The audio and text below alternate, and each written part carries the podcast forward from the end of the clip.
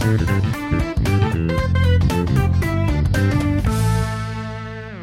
Bonjour petit poditeur et bonjour petite poditrice. Ce soir tu es bien tombé car nous allons te conter l'histoire de la vie, ou plutôt celle de tes ancêtres et de leurs descendants, dont tu fais partie bien entendu.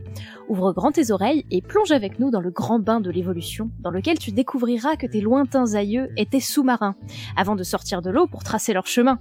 Heureusement, tu verras que l'évolution c'est comme la vie, il n'est jamais trop tard pour changer d'avis et chaque organisme a sa propre success story.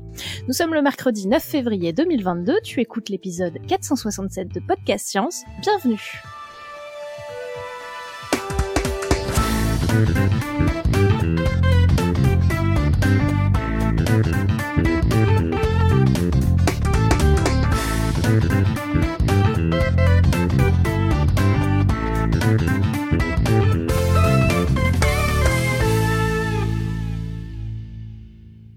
Et ce soir, nous avons un tour de table bien fourni puisque nous avons Cléora depuis la Normandie. Oui, salut à tous. Nous avons Johan avec nous depuis Paris qui fait la technique. Salut. Nous avons Alexa depuis Los Angeles. Salut tout le monde. Topo fera l'interview ce soir depuis Paris. Oui, oui, le, le dossier euh, en co- co-écriture. Bonsoir. Avec Patrick Laurenti qui nous rejoint aussi depuis Paris et qui nous fait l'honneur de revenir puisqu'il était déjà venu nous voir dans l'émission 299 sur l'Evo Devo. Toujours avec Pierre d'ailleurs. Bonsoir. Voilà, et donc ce binôme de choc de l'enfer va vous faire un super dossier ce soir et je vous laisse la parole. C'est à vous. Comme tu y vas, comme tu y vas. Et donc, aujourd'hui, nous allons parler de la sortie des eaux, ou de les sorties des eaux. euh, on verra de, quoi euh, il retourne. Parce que, en évolution, euh, planter le décor, d'abord, c'est une chose importante, et ça revient souvent, en réalité, à dresser le portrait de famille. En effet, lorsqu'on veut découvrir des histoires évolutives, on ne peut pas les chercher dans des écrits euh, antédiluviens, et il faut plutôt faire appel à des méthodes de déduction, en utilisant des indices fossiles et phylogénétiques, c'est-à-dire de liens de parenté entre espèces. Prenez le scénario évolutif de la sortie des eaux. Pourquoi partirions-nous du postulat que les premiers animaux étaient aquatiques? Ce qui aurait nécessité une sortie de l'eau du grand bain pour rejoindre de la terre ferme. Eh bien, pour répondre à cette question, pour déterminer si l'ancêtre commun de tous les animaux était un animal qui barbotait ou qui crapahutait, on peut reconstituer son portrait robot en exploitant le plus vieux fossiles d'animaux, mais aussi on peut en déduire ses caractéristiques principales en comparant les modes de vie d'espèces actuelles représentatives des premières lignées évolutives animales. À ce compte-là, certains pourraient se baser hâtivement sur le décompte des espèces terrestres d'un côté et aquatiques de l'autre. En gros, combien d'espèces sont sur la Terre, combien d'espèces sont dans l'eau. Et conclure, malheureusement à tort, que puisque six espèces, puisqu'il y a plus de six, fois plus d'espèces terrestres que d'espèces marines, c'est que cela nous permet d'affirmer que notre plus vieil ancêtre animal l'était aussi. Mais il faut être en réalité bien plus prudent que cela et compter sur l'évolution pour nous jouer des tours. En effet, le succès évolutif des lignées peut varier vis-à-vis du milieu où elles ont élu domicile, et une étude récente a d'ailleurs utilisé des simulations mathématiques pour déterminer que le milieu terrestre offrait plus d'opportunités de diversification des espèces que le milieu aquatique. En quelques mots, le milieu terrestre offrirait plus de variabilité géographique et climatique, ce qui génère plus de niches écologiques où justement de nouvelles espèces peuvent se diversifier. En d'autres termes, s'il y a plus d'espèces terrestres aujourd'hui, cela ne garantit pas qu'elles soient apparues les premières, mais plutôt qu'elles aient remporté la course de la biodiversité. Et c'est pour cela qu'en préambule, nous allons vous décrire à gros traits les principales lignées animales et leurs liens de parenté. Et pour un aperçu plus complet, je vous renvoie à mes vieux épisodes de Podcast Science, 49, 50 et 51, c'était il y a longtemps, où je vous proposais une exploration de la classification du vivant en débroussaillant l'arbre de parenté de toutes les espèces de notre planète. Mais profitons de la présence de mon illustre collègue Patrick Laurenti pour une rapide leçon de rattrapage sur l'histoire du vivant. Eh oui, Pierre, la vie sur Terre est apparue dans la mer. C'est un amusant paradoxe. Mais dans la suite de l'histoire évolutive, plusieurs lignées d'organismes ont quitté le milieu marin pour s'aventurer sur le milieu continental, et certains de leurs descendants ont parfois à leur tour quitté le milieu terrestre pour retourner au milieu aquatique. Euh, il faut donc faire, comme tu l'as fait, très attention à ne pas parler de la sortie des eaux, mais des sorties des eaux, voire même d'aller-retour dynamique entre la Terre et la mer. C'est ce mouvement incessant, à, incessant à l'échelle de l'évolution des espèces, hein, euh, dont nous allons nous préoccuper aujourd'hui. Mais avant euh, d'évoquer ce balai aquatique, on peut se demander quels furent les premiers organismes à sortir des eaux. Si on se fie aux fossiles, jeune entrepreneur, la question elle est vite répondue. Les plus vieilles traces fossiles terrestres sont des spores que l'on pense produites par des plantes terrestres qui datent d'il y a 480 millions d'années. C'est l'époque de l'Ordovicien. Mais euh, les plantes actuelles, pour pousser, ont besoin d'un sol, c'est-à-dire d'une fine couche superficielle de la roche-mère, enrichie de manière organique qui proviennent de la décomposition d'organismes vivants. Donc les plantes ne sont donc sans doute pas les premières formes de vie à s'être établies, sur le continent faute de sol. Les candidats sont nombreuses au titre d'espèces pionnières, bactéries, archées, algues, champignons, lichens. Le problème, c'est que toutes ces espèces ont en commun de laisser peu, voire pas de fossiles, de traces fossiles. Alors, qu'est-ce qu'on a en stock? Comment mieux conquérir la terre ferme, tu me diras, qu'en la construisant soi-même? Ça, c'est ce qu'ont fait les stromatolites, les plus vieux récifs sur Terre.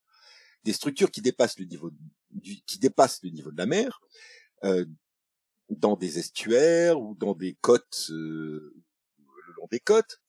Euh, ils sont composés ils forment des récifs qui sont composés de couches de sédiments et de biofilms. Alors les biofilms, c'est une sorte de film biologique, une, crêpe, hein, qui est composée de communautés de micro-organismes. Euh, et donc ces biofilms qui se déposent et qui font tomber du sédiment et qui forment des empilements feuilletés, un peu comme une pile de crêpes justement. Dans ces biofilms, il y a une variété de bactéries diverses. En majorité, ce sont des cyanobactéries qui sont capables de euh, d'effectuer la photosynthèse. Chaque génération de biofilms donc se développe sur la couche formée par les précédents et donc au cours des années les couches s'empilent. Un étage Nutella, un étage crêpe, un étage Nutella, un étage crêpe, un étage Nutella, un un étage crêpe. Et donc le récif se va se développer vers le haut. Alors figure-toi que des stromatolites, il en existe de très très très vieilles traces possibles. Il y en a aujourd'hui que l'on voit croître sous nos yeux. Shark Bay, euh, par exemple, euh, dans la baie euh, des requins en Australie. mais à North Pole, sur la sur la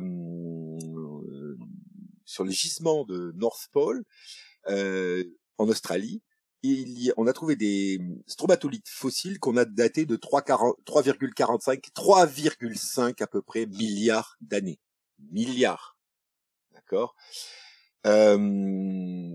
C'est la plus vieille trace visible laissée par des êtres vivants sur Terre. Alors pour trouver, on peut trouver plus vieux, hein, mais pour trouver plus vieux, euh, enfin, on n'a pas beaucoup d'espace, hein, parce que la Terre a 4,4 milliards d'années, quelque chose comme ça, donc c'est pas 4,56 euh, quoi, c'est pas énorme, énorme, énorme. Euh, entre 4,56 et 3,5, on a des traces, mais là il faut passer aux analyses physico-chimiques et fouiller dans les isotopes du carbone, euh, qui vont eux témoigner d'une activité de photosynthèse, et ça c'est dans les formations d'Ishua euh, au Groenland, où on a des traces de photosynthèse d'il y a 3,85 milliards d'années. Mais bon, ça c'était en milieu aquatique. bah, sinon, Wikipédia, mon ami, me dit qu'on aurait aussi des traces fossiles indiscutables de bactéries terrestres d'il y a 3,2 milliards d'années et un fossile de champignons de plus de 1 milliard d'années.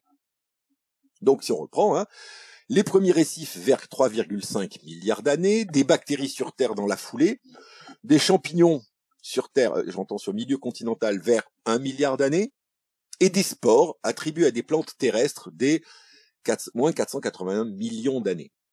Mais en fait, il faut vraiment attendre le Dévonien, c'est-à-dire 400 millions d'années hein, au primaire, euh, pour que les fossiles de plantes terrestres deviennent réellement abondants. Or, dans l'intervalle entre 480 à 400 millions d'années, il existe également des fossiles de deux familles d'animaux. Des scorpions. Hein, alors, il y a une grande bataille récemment, le vieux Dolichophonus qui était connu a été détrôné, et des mille pattes, la grande famille des pneumodesmes. Les, euh, des scorpions qui datent d'environ 437 millions d'années et euh, les pneumodestes, les, les mille pattes, environ de 400, moins 411 millions d'années. Ah, mais là aussi, une fois qu'on a répondu ça, bah, la question se pose. Ces espèces, ce sont des arthropodes. C'est-à-dire que leur corps est enfermé dans un squelette rigide, une cuticule, euh, qui se fossilise facilement. Alors quand on trouve ces fossiles, on se demande, est-ce qu'il s'agit des traces des premiers animaux terrestres réels ou simplement des premiers animaux terrestres qui aient laissé des empreintes fossiles, car dotés d'un corps dur? Alors justement, il y a une question euh, qui est apparue dans la chat room euh, qui nous permet de rebondir un peu sur toutes les informations que tu nous as fournies. Euh, il y a Kaou qui nous demande les stromatolites, est-ce qu'il y a de l'ADN dedans? Alors, dans les stromatolites actuels, oui, vivants, oui. Dans les fossiles, non, c'est beaucoup trop vieux. Hein, L'ADN fossile, il y a un horizon de, de, mémoire aux alentours de 100 à 200 000 ans. Il est trop fragmenté, on n'arrive plus trop à, à, fouiller dedans. Il y a eu des annonces, hein, il y a plusieurs années, de, de, bactéries qui avaient plusieurs millions d'années, dont on aurait trouvé l'ADN et tout. Tout ça, ça s'est dégonflé. Les gens qui ont fait le boulot sérieusement, comme Svante et mm. Pabo, etc., parlent d'un horizon je vais dire une bêtise parce que je parle de mémoire, et on a discuté tout à l'heure comment c'est faillible, mais c'est de l'ordre de 150 000 ans. Euh, il y a un horizon auquel... oui, oui, les annonces de molécules, euh, à mon avis, qui ont été euh, découvertes, analysées, c'est peut-être quelques acides aminés, des protéines, etc., mais rien qui ressemble à véritablement de, de l'ADN et surtout pas des choses qui dépasseraient les, le million d'années ou ouais, peut-être qu'on peut taquiner le million d'années, mais pas plus, quoi. Non, ça s'est dégonflé. Ça, c'était des annonces qui avaient été faites un petit peu dans la folie du début de l'ADN ancien. Mais euh, et, d'ailleurs, ce qui était amusant, c'est que les gens qui travaillaient le plus sérieusement euh, avaient des toutes petites annonces. Ils séquençaient des trucs a 10 000, 15 000, 20 000 ans, et d'autres qui annonçaient bam, bam, dans Science, Nature, un million d'années, un million cinq, etc. Et finalement, la, la, petite personne qui travaillait patiemment en faisant des petits résultats pas très intéressants s'est avérée être la seule qui faisait le travail euh, très très très très très très propre, proprement et s'y remontait pas plus loin, c'était pour cause parce que les autres avaient couru derrière des contaminations en fait. C'est Svante beau, je vous conseille son bouquin qui est vraiment extraordinaire. Yes. Tout à fait. Alors attends, juste, il y a rebondi Kaou, euh, il nous demande, et quels sont les éléments importants qui disent que ces stromatolites sont effectivement des bactéries? Ah, des bonnes questions, dis donc. Alors, les actuelles, on les voit, d'accord? Euh, Les anciennes, on a des images. Alors, on a déjà la formation de la roche, sa composition, d'accord? Euh, Qui, euh, alors, à travers les trucs compliqués de la taphonomie, parce que les fossiles, ça change les compositions, mais on, on est ok que c'était, ça devait être au départ les mêmes compositions que les stromatolites actuels. Et on a quelques images. Bon, les, les cyanobactéries, c'est des bactéries qui sont rondes, mais qui se mettent en filaments, qui se mettent les unes à la suite des autres et qui font des filaments très caractéristiques, avec des petites cyanobactéries un peu ovales dedans. Et bien, figure-toi qu'on retrouve dans certaines coupes très fines faites euh, sur ces stromatolites fossiles, on peut retrouver cette organisation. Parfait. Bah, je pense que tu peux reprendre le cours de, de cette histoire. Mais il faut dire que c'est quand même exceptionnel. Euh, tu imagines, la Terre, elle a 4,5 milliards d'années elle a une géologie active, c'est-à-dire que tout est tout le temps remanié par la dérive des continents, tout ça, la tectonique des plaques. Et du coup, on se retrouve avec euh, une roche qui a 3,5 milliards d'années et qui est toujours là. Euh, voilà, c'est très très rare. Alors, si on peut pas s'appuyer sur les fossiles, comment on va faire pour préciser cette histoire? Bah, écoute, je te pose la question, Pierre. Quelle est la méthode REM bah, bien sûr. Les bien sûr. Alors bref, l'idée, hein, c'est comme tu disais, c'est d'aller regarder de près les génomes des espèces actuelles et de débusquer les gènes responsables de la formation des structures qui témoignent d'adaptation à la vie terrestre ou aquatique. Des branchies, des trachées, des poumons, des transporteurs d'oxygène. Une fois que ces groupes de gènes sont identifiés, on en reconstruit l'histoire euh, grâce à ce que l'on appelle des inférences phylogénétiques, ce que tu as expliqué, ce qui veut dire en clair qu'on reconstruit les génomes ancestraux à partir des génomes des espèces qui en descendent et on localise ainsi l'apparition de tel ou tel gène clé pour l'adaptation au milieu. En plus, bah, on dispose maintenant d'ensemble des génomes eh bien, on peut procéder à une analyse de type horloge moléculaire qui permet de situer dans le temps l'apparition de telle ou telle espèce. En croisant les deux, eh bien, on essaie de récupérer euh, des informations sur, euh, sur le déroulement historique de cette évolution. Alors, de manière générale, les datations moléculaires nous donnent des dates plus anciennes que les euh, données fossiles. Et ça, d'un certain côté, c'est bien compréhensible. Hein. Si on considère que les analyses moléculaires nous renseignent sur la date à partir de laquelle les représentent le, ah, la date les analyses, je reprends. Les analyses moléculaires nous donnent une date approximative de la formation d'un groupe d'espèces, alors que les fossiles nous renseignent sur la date à partir de laquelle des représentants de ces groupes d'espèces ont laissé des traces fossiles. Des traces fossiles qui se sont formées, des traces fossiles qui nous soient parvenues et qu'on ait découvertes à ce jour. D'accord? Donc, euh, hein, c'est un registre euh, assez fragmentaire. Bon, alors, à ce jeu de qui est le plus vieux, les gagnants semblent être actuellement les mille pattes, Hein, euh, qui serait, ce serait, selon les données moléculaires, adapté à la vie terrestre, au Cambrien, vers moins 510 millions d'années. Euh, alors donc maintenant, ben, l'idée c'est d'aller voir d'un peu plus près les groupes d'espèces actuelles et leur mode de vie, terrestres ou aquatiques.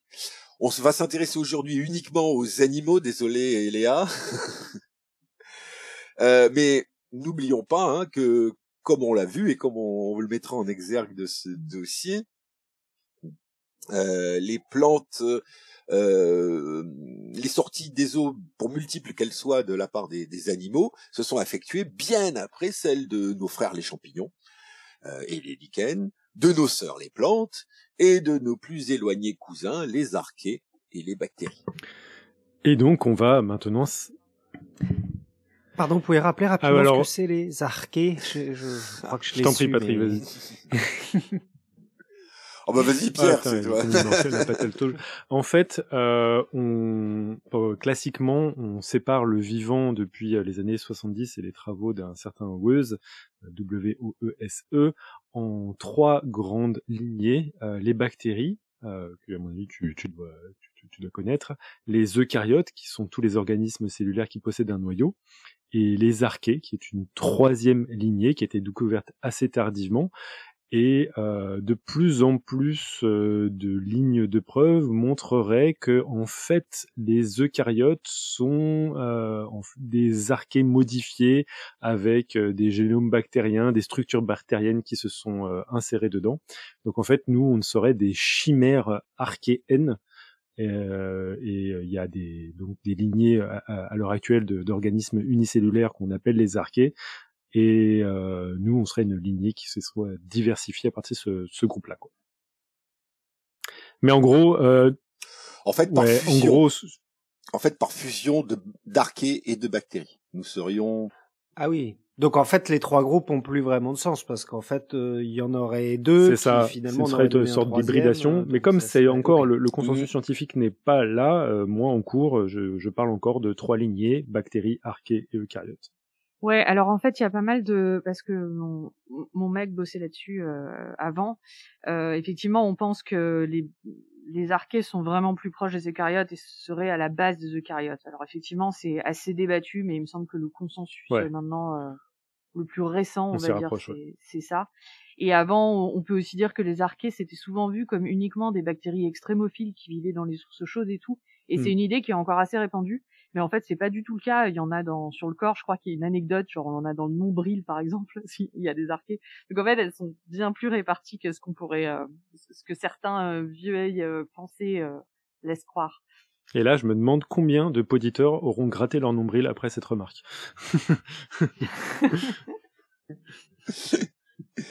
mais oui, mais alors. Avez-vous des archées sur les doigts?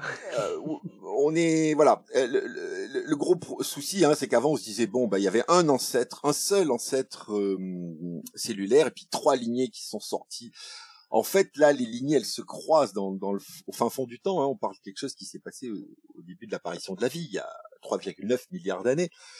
Et en fait, on pense bien qu'il y avait un ancêtre. Seulement, aujourd'hui, ce qu'on se dit, c'est qu'on n'y aura pas accès.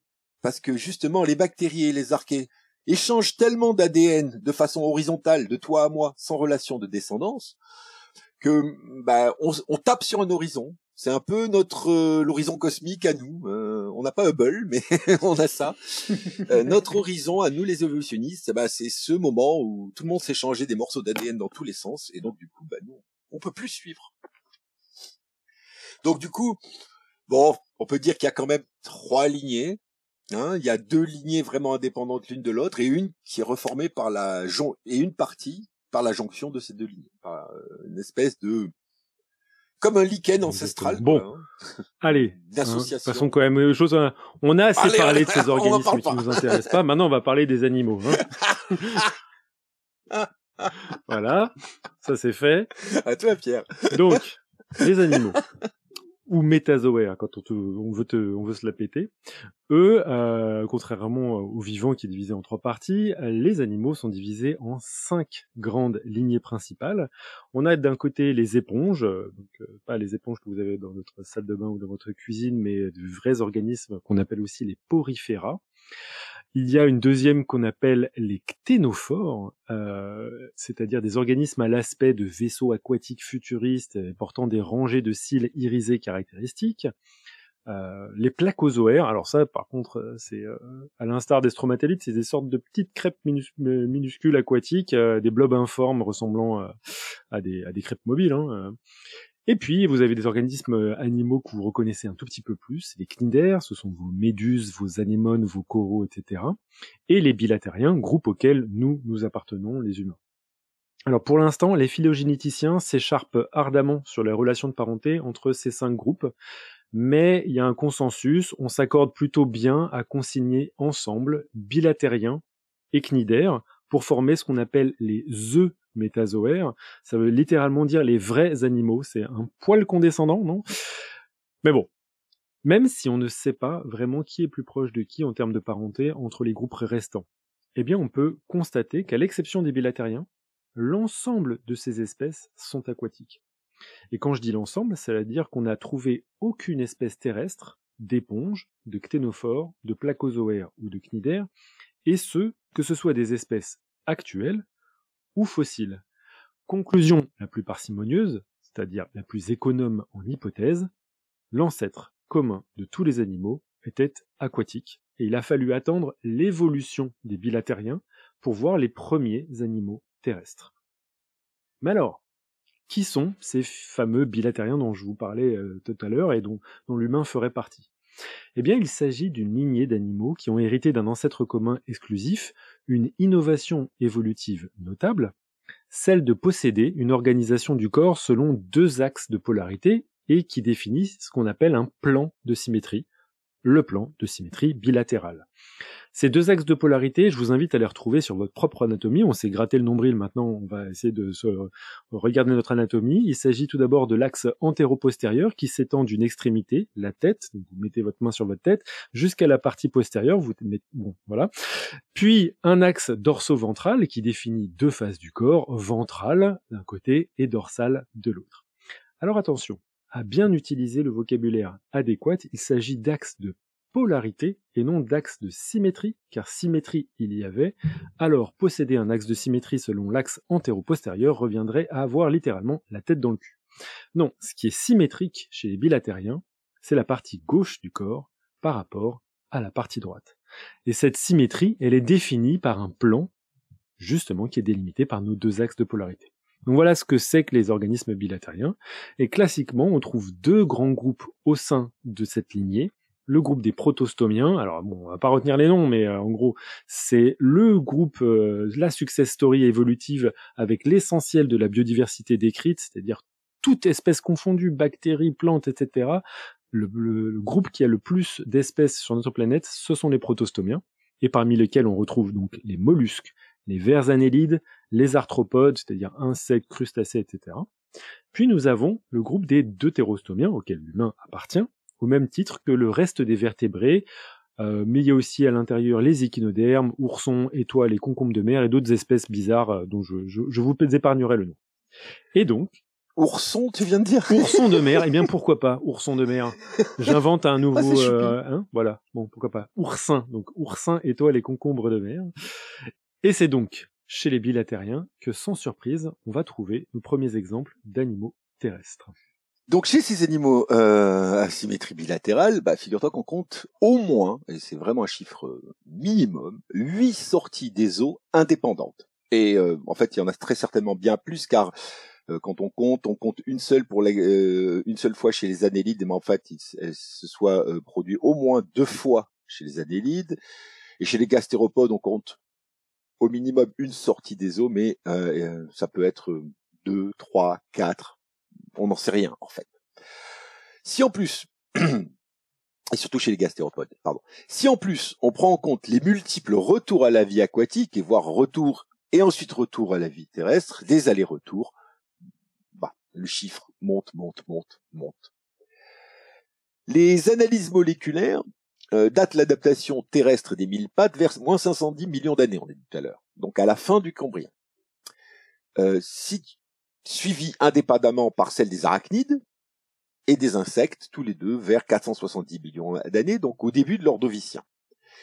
Puis seraient venus les nématodes, hein, ces espèces de minuscules vers filiformes au début du Silurien, il y a 442 millions d'années, et les onychophores que les Anglais nomment velvet worms, ou les vers soyeux, au Dévonien vers 380. Alors pour ceux qui seraient un tout petit peu perdus, et c'est tout à fait logique avec tous ces mots qui finissent en yin, euh, Patrick Laurenti nous a préparé une petite euh, béquille, une petite charte chronostratigraphique internationale que vous pourrez trouver dans les notes de l'émission si jamais vous avez envie de suivre justement cette frise chronologique.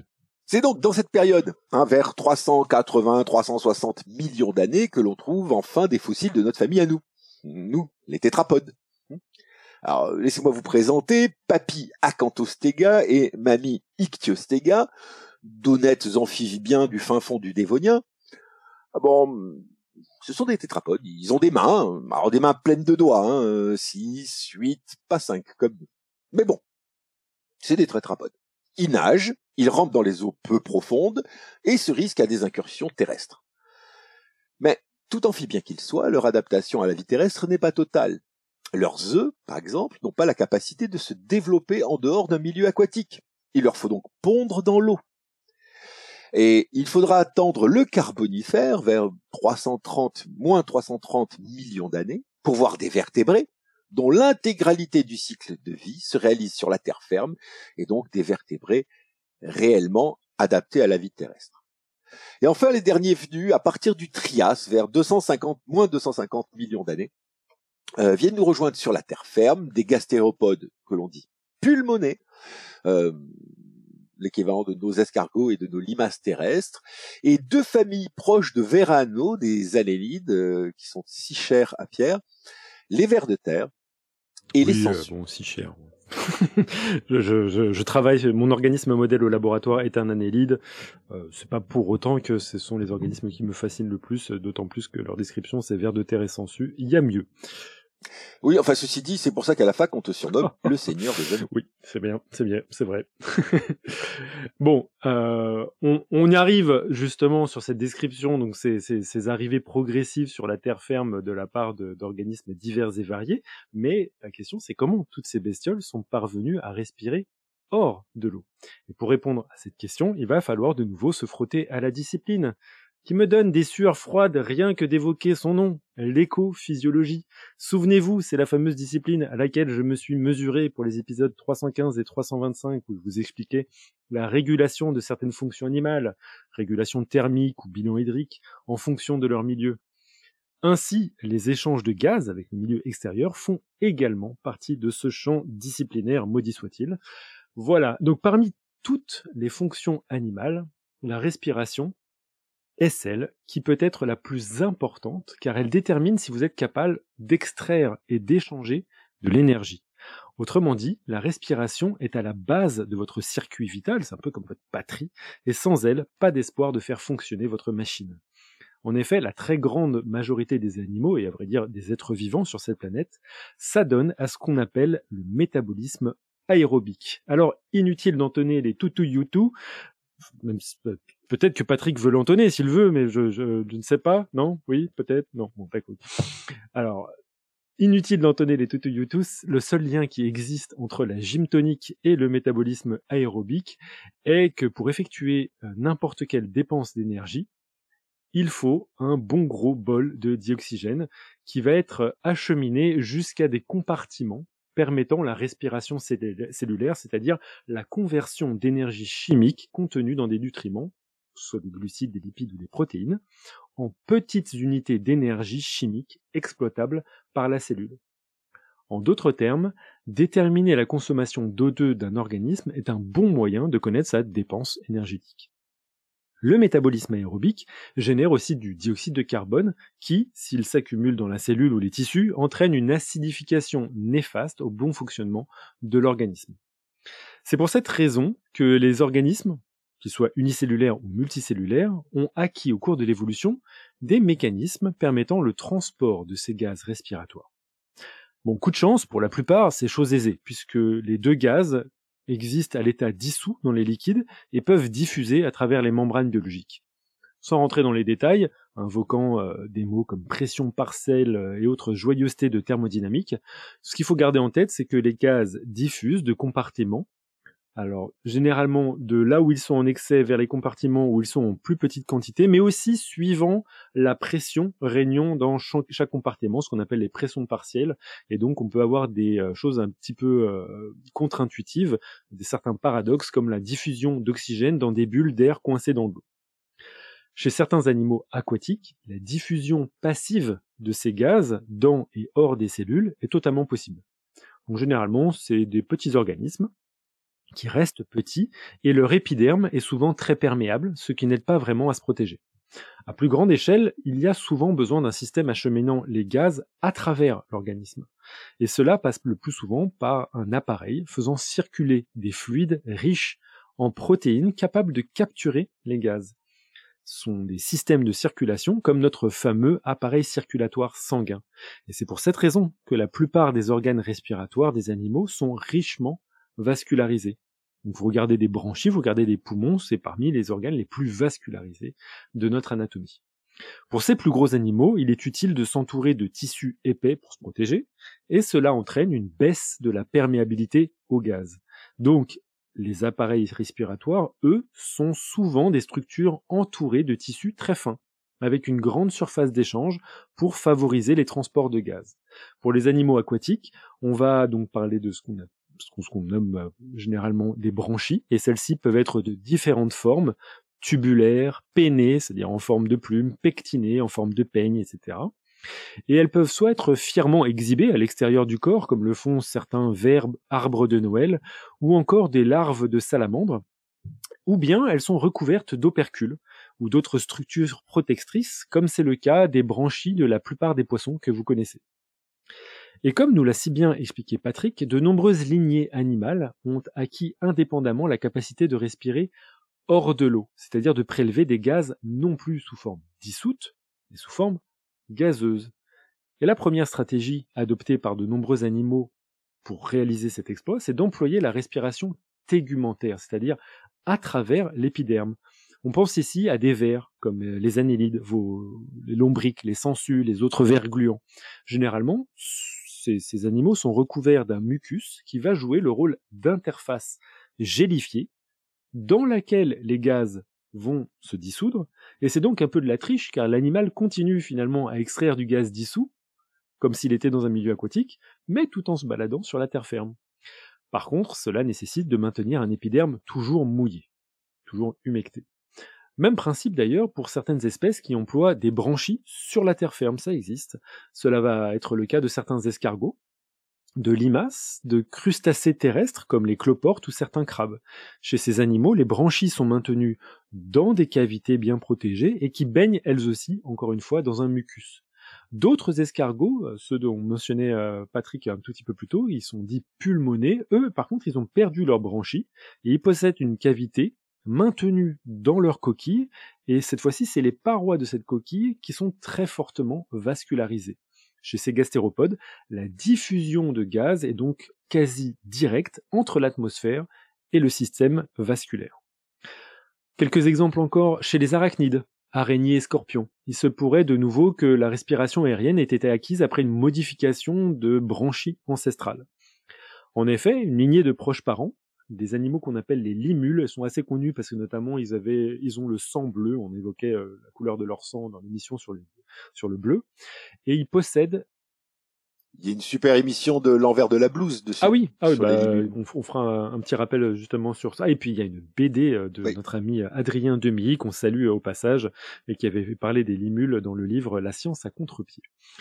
Euh, donc voilà, euh, si vous vous intéressez aux limules, il y a plein de ressources pour pouvoir en savoir plus, mais nous ce qui nous intéresse, c'est qu'elles possèdent des branchies sous forme de livrets abdominaux. On parle de branchies en livres, et tous les scorpions, eux, et une partie des espèces d'araignées aussi, possèdent, eux, des poumons en livres. Et on voit une très forte similitude euh, anatomique, morphologique, entre les branchies en livres et les poumons en livre.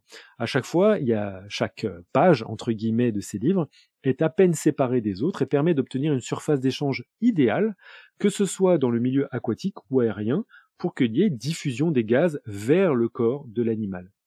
Mais si les scorpions sont uniquement dotés de ces poumons en livre, les araignées, elles, possèdent d'autres structures respiratoires aériennes, ce qu'on appelle des trachées. Et elles rejoignent alors le groupe très sélect d'animaux dits trachéens, au même titre que les insectes, les onychophores et les myriapodes. Les myriapodes, c'est vos mille pattes et sans, euh, pattes, etc. Et pour décrire ce type très particulier de structure permettant la respiration aérienne, le système trachéen, je m'autorise à m'autociter lorsque je les décrivais dans l'épisode 386, Traché n'est pas joué. Pour respirer, les animaux possédant un système trachéen font, leurs intéressants, pas de narines, pas de poumons et surtout pas de globules rouges. Pour inhaler et exhaler, ils exploitent ce qu'on appelle un réseau de tubes qui prolonge la, cuticule, la, paroi externe du corps, qui s'enfonce dans leur corps. Ces tubes portent le nom de trachée et leur système respiratoire par extension est un système trachéen. Chaque trachée est composée de chitine, c'est une molécule caractéristique euh, de la cuticule euh, dont je venais de vous parler. Et donc non seulement ils ont un squelette externe, mais en plus, celui-ci leur rentre à l'intérieur du corps sous forme d'une myriade de tubes. Si on a appelé ces structures des trachées, c'est parce qu'elles ressemblent à nos trachées à nous, avec cette forme en tube avec de multiples anneaux sur toute la longueur. Mais alors que nous ne possédons qu'une trachée, les animaux trachéens en possèdent tout un réseau, dont les plus grosses débouchent sur l'extérieur par des orifices externes qu'on appelle des stigmates ou encore des spiracles. Donc si chez ces animaux on devait chercher des analogues des orifices de notre système respiratoire, les narines et la bouche, on les trouverait tout le long de leur corps. Par exemple, chez les insectes, il y a une paire de stigmates par segment thoracique et abdominal de l'animal, donc vous trouverez l'équivalent de 20 narines chez une sauterelle. Les grosses trachées qui partent de ces narines se ramifient à l'intérieur du corps en de nombreuses trachées plus fines appelées trachéoles, et qui vont aboutir dans les différentes cellules du corps de l'insecte pour y amener l'oxygène et récupérer le dioxyde de carbone.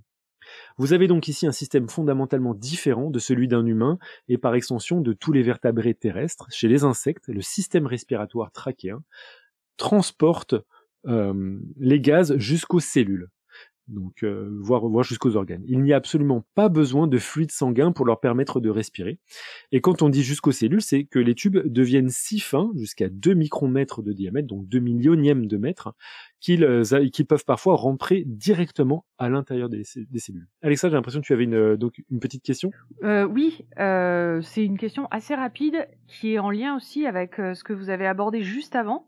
Euh, le fait que les, différentes sorties, donc vous les avez datées à différents moments de différents organismes qui sont sortis de l'eau.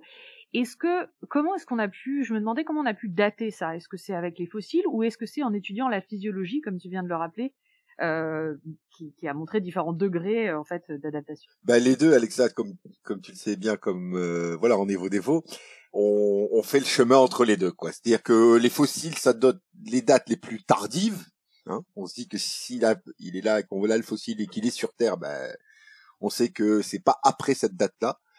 Et puis après, bah, c'est tout le jeu des horloges moléculaires euh, et, et, de l'analyse des, gènes justement qui sont impliqués dans les, les voies physio. Donc c'est vraiment euh, le mélange des deux et la rencontre des deux, ce qui est assez d'ailleurs, euh, euh, ce, qui, ce qui est assez rassurant ces dernières années parce que moi quand j'avais quand on a commencé il y a, il y a 30 ans, 35 ans de ça, ces deux écoles s'ignoraient et se méprisaient les uns les autres. Les euh, euh, les paléontologues nous disaient oh, vous, vous inventez des dates incroyablement profondes dans le temps et nous on et nous on leur disait ouais mais vous ne connaissez rien vous aussi à la con. Euh, de fait de fait les deux ont dû se mettre d'accord et c'est là qu'on a vraiment fait des, des grosses avancées Oh, même il y a encore 15 ans, hein, c'était ça, même il y a 10-15 ans. Euh. Ah, toi aussi, tu as connu ça Moi, j'ai connu ça, ouais, ouais. Euh, mon, mon oral de thèse, euh, quelqu'un m'avait fait une remarque comme ça. Ouais. Ouais, bah écoute, tu vois. À travers des années. c'est parce que c'est les égos qui se maintiennent. Hein. Moi aussi, j'ai assisté à des colloques dans lesquels il y avait soit d'un côté des des phylogénéticien moléculaire qui disait oui bon euh, vos cailloux j'en ai pas vraiment besoin moi pour raconter des histoires évolutives. Ou de, de l'autre euh, des gens mais vous êtes complètement perdus en, en, gènes et, etc et vous ne pourrez jamais euh, euh, reconstituer la quelque ancêtre que ce soit avec vos, vos histoires de gènes etc donc ouais c'est c'est assez assez compliqué de d'entamer un dialogue entre ces deux vieilles disciplines bien bien séparées. Mais bon il y a l'espoir bah oui. Oui, on va, on va, on, arrive à parler même avec les gens spécialistes des plantes pour te dire si on peut aller loin. Ouh Ça tire à balle, à réelle. Bref. Bon, mais Pierre, pour euh, conquérir le milieu terrestre, alors, quel organe était là le premier?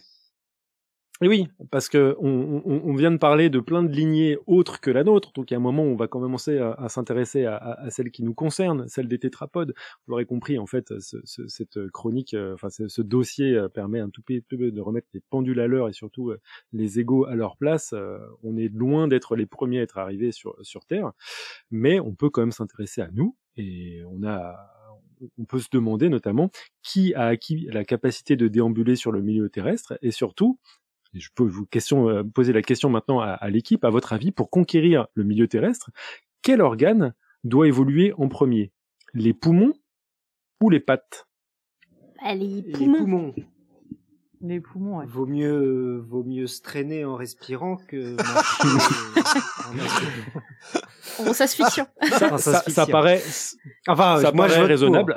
il, faut, dire que moi, en cours, euh, j'étais persuadé que c'était les pattes en premier, puis après, euh, petite petite gymnastique mentale, j'ai compris que c'était un petit peu débile. La tendance suivra, on va marcher et puis voilà. si on veut, à force qu'il y ait des trucs qui crèvent comme ça, il y en a bien un qui va survivre. Ouais, voilà.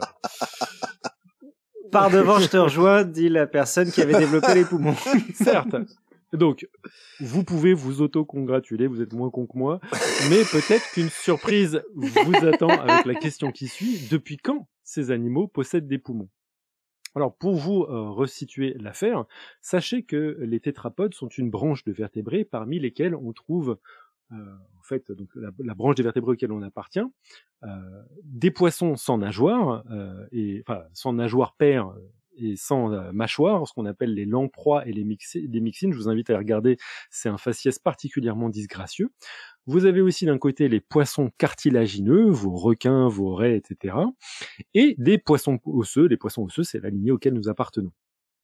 Parmi les poissons osseux, on trouve un très grand nombre de poissons dits à nageoires rayonnées, leur autre nom euh, savant, c'est actinoptérygien, mais ça veut littéralement dire nageoire rayonnée, dont le groupe frère est le groupe des sarcoptérygiens, rien à voir avec euh, Sarkozy, c'est littéralement les poissons à nageoires charnues, sarco voulant dire chair en grec, euh, au sein desquels donc ont évolué les tétrapodes, groupe auquel nous appartenons. Il faudrait maintenant savoir où on se trouve. On trouve aussi au, sein des sarcoptérygiens, des poissons comme le selacanthe, euh, fameux poisson qui a souvent été appelé euh, à tort un fossile vivant, euh, comme Patrick Laurentine nous le rappellera. Qu'est-ce que c'est qu'un bon poisson, un fossile? C'est un fossile mort. voilà. Donc, le sélacanthe euh, est une espèce euh, qui euh, est fortement représentée dans le registre fossile, mais qui existe encore. il y a plusieurs espèces d'ailleurs de sélacantes qui parcourent nos océans. Et il y a aussi un autre animal qui font partie du groupe des sarcoptérygiens, donc les poissons à nageoires charnues. Ce sont les dipneustes. Or, comme les amateurs d'étymologie auront pu le déduire, les poissons dipneustes possèdent à la fois des branchies et des poumons du grec dis double et pnoé respirer. Chez ces animaux, comme chez nous, les poumons sont en réalité une invagination en cul-de-sac de leur système digestif. Alors vous avez bien entendu, vous prenez une inspiration, une expiration, voilà, nous respirons avec une poche bizarre de notre tube digestif. Pas étonnant qu'on s'étouffe si facilement en mangeant. Et chez les poissons aux nageoires rayonnées, on trouve aussi une sorte de poche du tube digestif leur permettant d'accumuler du gaz, mais qui prennent chez eux le rôle de ballast. Euh, on appelle d'ailleurs cet organe une vessie natatoire, et elle régule à merveille leur flottabilité. Fort de cette euh, étrange coïncidence, certains biologistes, dont Darwin, ont proposé un scénario évolutif selon lequel la lignée des tétrapodes et des dipneustes aurait acquis leurs poumons après modification d'une structure ancestrale qui servait à la flottabilité et qui aurait été maintenue quasi intacte chez les poissons à nageoires rayonnées. Donc en gros, on aurait eu un ancêtre avec cette fameuse vessie natatoire qui aurait été maintenue chez les actinoptérygiens, les poissons à nageoires rayonnées, et qui se serait transformé en poumons chez les sarcoptérygiens, donc dipneustes, selacantes et tétrapodes. Mais depuis Darwin, la recherche a fait de nombreuses avancées, notamment en anatomie comparée et dans la discipline de l'évo-dévo. Et aujourd'hui, bah, le consensus scientifique commence à changer et penche pour un scénario particulièrement contre-intuitif. Cela fait notamment suite à la découverte de structures vestigiales de poumons chez les embryons de sélacantes, les cousins les plus proches des tétrapodes après les dipneustes, mais surtout la découverte de structures pulmonées chez certains poissons aux nageoires rayonnées, comme un poisson qui porte le nom de bichir, aussi connu sous le nom de polyptère. Et pour vous faire une grande histoire en résumé très très très succinct, la conclusion c'est que les poumons auraient déjà été présents chez l'ancêtre commun de tous les poissons osseux qui auraient donc possédé à la fois des branchies et des poumons il y a environ 435 millions d'années. Alors je ne sais pas si vous vous rendez compte, ça veut dire que les ancêtres de tous les poissons osseux, ce qui signifie les ancêtres de notre propre famille, nous sommes des poissons osseux, il hein, faut, se faire à cette idée, et ça signifie donc que les ancêtres de notre famille ont possédé des poumons pendant 185 millions d'années avant qu'une partie de leurs descendants n'envisage de mettre définitivement une patte hors de l'eau. Il semble ainsi que la respiration aérienne ait été acquise il y a très longtemps et conférait un avantage à la lignée des poissons osseux qui devaient peut-être nager plus volontiers dans des eaux stagnantes pauvres en O2, mais qui certainement ne commençaient pas à déambuler sur la terre ferme. 185 millions d'années avec des poumons avant de se dire, ouais, dis donc, euh, on pourrait s'en servir. Euh, ouais, ce serait pas mal là de d'aller sur la terre ferme et de plus rentrer dans l'eau quoi. Et ça c'est un exemple fascinant d'un concept un petit peu compliqué qu'on appelle l'exaptation en évolution, on en reparlera. Mais c'est ce truc-là d'avoir une, une, structure qui, qui, est façonnée par l'évolution dans, dans euh, vers une fonction, vers vers vers euh, être optimisée vers une fonction. Et puis en fait, elle est capable d'une autre fonction et on s'en sert pas. Et puis au moment où certains individus, certaines lignées vont s'en servir dans cette nouvelle fonction, mais paf, on a un outil tout fait, tout prêt, préparé pour une autre tâche, mais qui marche merveilleusement bien dans cette nouvelle tâche surprenante. Mmh, mmh. C'est vraiment ça, euh, une, des leçons les plus intéressantes de l'évolution, c'est de se rendre compte que euh, la, fonction peut euh, justement succéder à l'apparition. Donc c'est vraiment, l'organe peut précéder la fonction bien, notamment ici 185 millions d'années avant Ouais, c'est assez énorme. Alors maintenant, vous pouvez peut-être vous poser des questions sur cette fameuse vessie natatoire. Quelle est, son histoire évolutive selon les, le dernier consensus scientifique? Bah, Ça reste encore à déterminer. Et cette vieille structure pulmonaire, on se demande si c'est elle qui a donné la vessie natatoire des poissons aux nageoires rayonnées, ou si au contraire c'est une structure euh, ballast qui est apparue indépendamment au cours de l'évolution par un phénomène de la convergence évolutive. À noter que des centaines d'espèces de ces poissons ont acquis au cours de leur évolution la capacité de respirer l'air gazeux, mais cette fois-ci à l'aide de leur vessie natatoire. Ça voudrait dire qu'ils auraient perdu les poumons, acquis une euh, vessie natatoire, qu'ils auraient reconverti pour pouvoir fonctionner comme des euh, pseudo-poumons. Euh, tant et si bien qu'il y a certaines anguilles qui font partie de ce groupe de poissons à nageoires rayonnées qui possèdent euh, des vessies natatoires leur servant de pseudo-poumons et qui ont leurs branchies tellement réduites que si elles restaient coincées dans l'eau, sans accès à la surface aérienne, eh ben, et pourrait mourir noyé. Donc, euh, si on vous dit, euh, ah, c'est comme essayer de tenter de noyer un poisson, vous pouvez le faire avec des anguilles. Ne le faites pas, mais vous pouvez le faire. Mais bon, c'est une autre histoire qui nous intéresse maintenant, à savoir celle de la conquête de la terre ferme par les tétrapodes que va nous conter euh, mon collègue Patrick. Bah oui, bah revenons un peu sur ce que les anciens bouquins appelaient la, la sortie des eaux. La, la nôtre, celle des tétrapodes qui a eu lieu, je vous le rappelle, au Dévonien tardif, il y a entre 380 et 360 millions d'années. Euh, rappelons-nous donc, hein, bien avant de commencer, ce que vient de dire.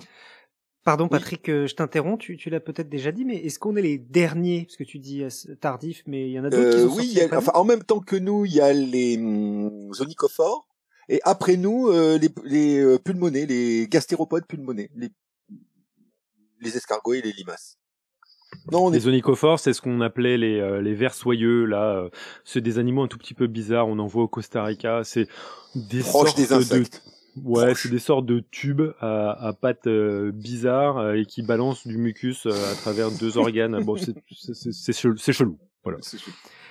En fait, toutes les, oui, toutes les sorties de l'eau ont pas été aussi euh, couronnées de succès, quoi. Il y en a, ils sont, il y a juste trois personnes qui sont sorties, quoi. Euh, les insectes. de savoir. Ouais, ouais euh, il y en a. Euh, les insectes, hein, c'est des millions. Hein. C'est la moitié de la diversité actuelle. Donc. Euh, D'accord. Ouais. ouais y en a, non, c'est plus que la moitié. Attends, il y a un million cinq cent mille insectes. Pratiquement la totalité de ces insectes sont terrestres.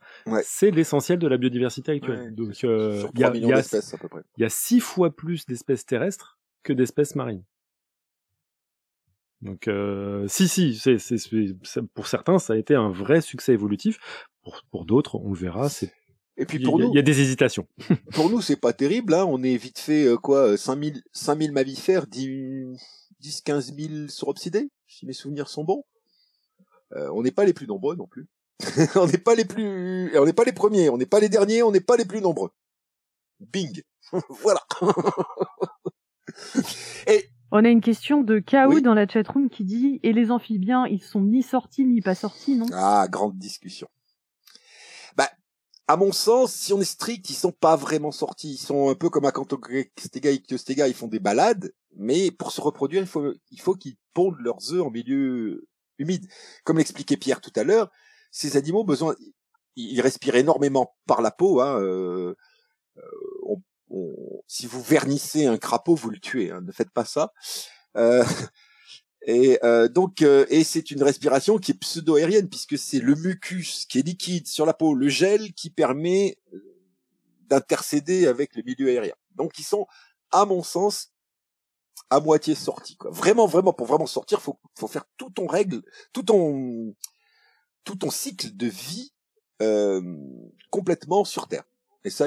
Alors après, il y a des petits trucs, des petites subtilités. C'est vrai que parmi euh, les amphibiens, il y a des, des, groupes de grenouilles et de crapauds qui peuvent être euh, déserticoles. Ils sont, ils vivent dans un milieu très très aride, mais généralement, euh, ils attendent les pluies pour justement pondre dans des petites poches d'eau où ils vont eux-mêmes sécréter du mucus pour pouvoir essayer de retrouver un milieu aquatique, mais il y a toujours cette notion de milieu aquatique.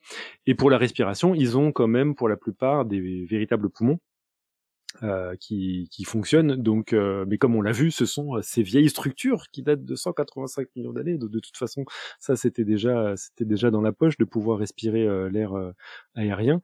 Le...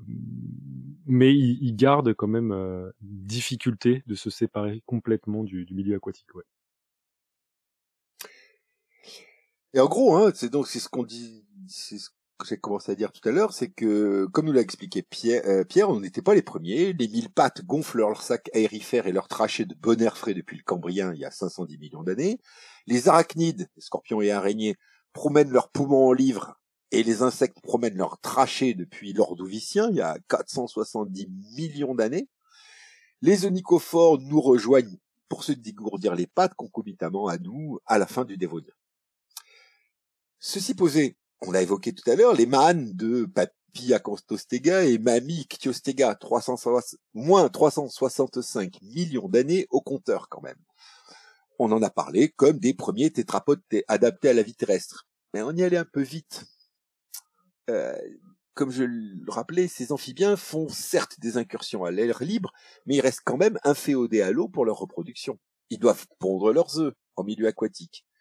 Pour voir les premiers vertébrés terrestres réellement adaptés à la reproduction sur Terre, faut attendre le Carbonifère vers 3, moins 310 millions d'années. En fait, là, c'est l'apparition des tout premiers amniotes. Les amniotes, ce sont ces animaux dont l'embryon se développe au sein d'un sac. Dans l'œuf, il y a un sac surnuméraire qu'on appelle l'amios, et cet amios, ce sac, enferme et contient le liquide amniotique dans lequel baigne, comme un bienheureux, l'embryon en développement.